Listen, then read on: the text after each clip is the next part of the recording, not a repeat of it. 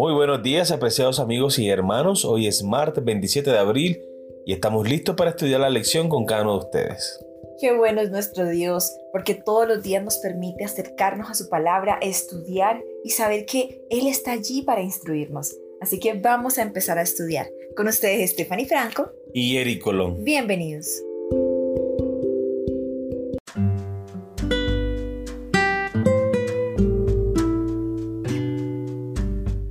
La promesa del Mesías, segunda parte. Para disfrutar de la verdadera felicidad debemos viajar a un país muy lejano e incluso fuera de nosotros mismos. Thomas Brownie.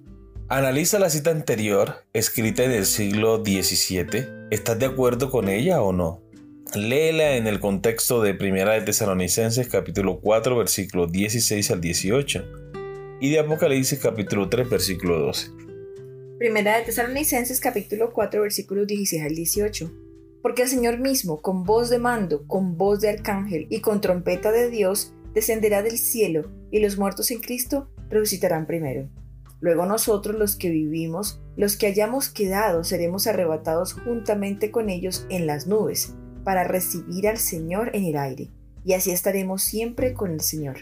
Por tanto, alentados los unos a los otros con estas palabras. Apocalipsis capítulo 3 versículo 12. Al que venciere, yo le haré columna en el templo de mi Dios, y nunca más saldrá de allí, y escribiré sobre él el nombre de mi Dios, y el nombre de la ciudad de mi Dios, la nueva Jerusalén, la cual desciende del cielo de mi Dios, y mi nombre nuevo. Muy bien, recordemos la pregunta. Analiza esta cita de Thomas Brownie escrita en el siglo XVII. ¿Estás de acuerdo con ella o no? Estoy de acuerdo con la idea de Thomas Brownie en el contexto de Primera de Tesalonicenses capítulo 4 versículo 16 al 18. La verdadera felicidad está en viajar. Pero viajar hacia dónde? Viajar hacia qué lugar?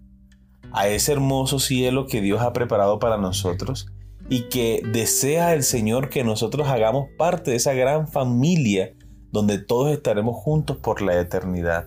Ese viaje Nadie debe perdérselo. Ese viaje debe ser el más anhelado por todos y todos debemos hacer preparativos para estar allí en ese vuelo que nos llevará hacia el cielo. Amén. Agustín escribió sobre la condición humana. Esta misma vida, si tal se puede llamar, llena como está de tantos y tamaños males, nos atestigua que todo el linaje humano fue condenado. ¿Qué otra cosa nos indica la espantosa profundidad de la ignorancia de donde proceden todos los errores que abarcan en su tenebroso seno a todos los hijos de Adán, de los que no puede librarse el hombre sin esfuerzo, dolor y temor?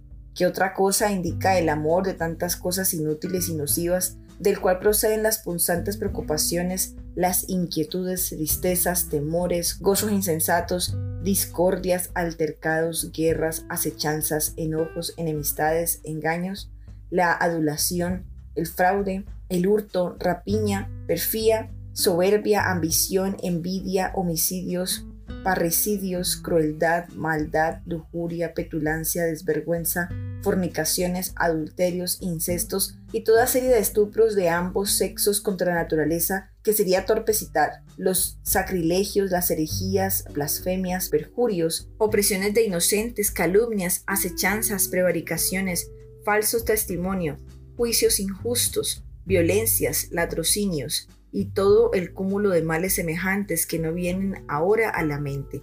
Agustín de Hipona, Ciudad de Dios, libro 22, capítulo 22, párrafo 1.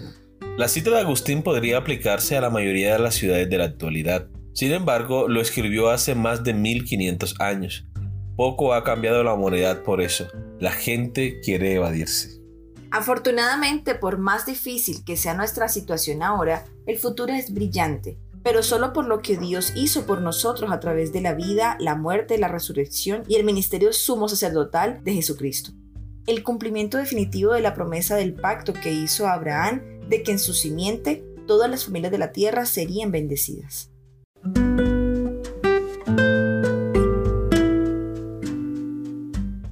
Repasa la cita de Agustín. Escribe algo con tus propias palabras para describir la triste situación del mundo actual. Al mismo tiempo, busca algún pasaje bíblico que encuentres que hable de lo que Dios nos ha prometido en Jesucristo. Por ejemplo, Isaías capítulo 25 versículo 8, Primera de Corintios capítulo 2 versículo 9, Apocalipsis 22 2 al 5. Medita sobre esas promesas, hazlas tuyas. Solo entonces podrás comprender verdaderamente de qué se trata el pacto. Isaías capítulo 25 versículo 8. Destruirá a la muerte para siempre, y enjugará Jehová el Señor toda lágrima de todos los rostros, y quitará la afrenta de su pueblo de toda la tierra, porque Jehová lo ha dicho. Primera de Corintios 2.9. Antes bien, como está escrito, cosas que ojo no vio, ni oído oyó, ni han subido en el corazón de hombre, son las que Dios ha preparado para los que le aman. Apocalipsis capítulo 22 versículos 2 al 5. En medio de la calle de la ciudad y a uno y otro lado del río estaba el árbol de la vida, que produce doce frutos, dando cada mes su fruto, y las hojas del árbol eran para la sanidad de las naciones. Y no habrá más maldición, y el trono de Dios y del Cordero estará en ella, y sus siervos le servirán, y verán su rostro y su nombre estará en sus frentes. No habrá allí más noche, y no tienen necesidad de luz de lámpara ni de luz de sol, porque Dios el Señor los iluminará y reinarán por los siglos de los siglos.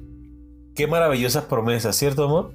Así es. Esta es la razón de nuestra fe, las promesas de Dios, las esperanzas que hemos puesto en ellas. Y sabemos que nuestra esperanza no será defraudada porque Dios no es hombre para que mienta, ni hijo de hombre para que se arrepienta. Si Él lo ha prometido, Él lo cumplirá. Así que por muy difícil que sea la vida en esta tierra y por muy corrupto que sea el corazón del hombre, Dios ha prometido volver para restaurar todas las cosas, para que podamos vivir eternamente con Él en un mundo donde no habrá más muerte, ni llanto, ni dolor, ni corrupción ni muerte, ni pecado, porque todas esas cosas el Señor las acabará. Ahora viviremos en la presencia de nuestro Dios y de lo pasado no vendrá ningún recuerdo a la memoria. Amén.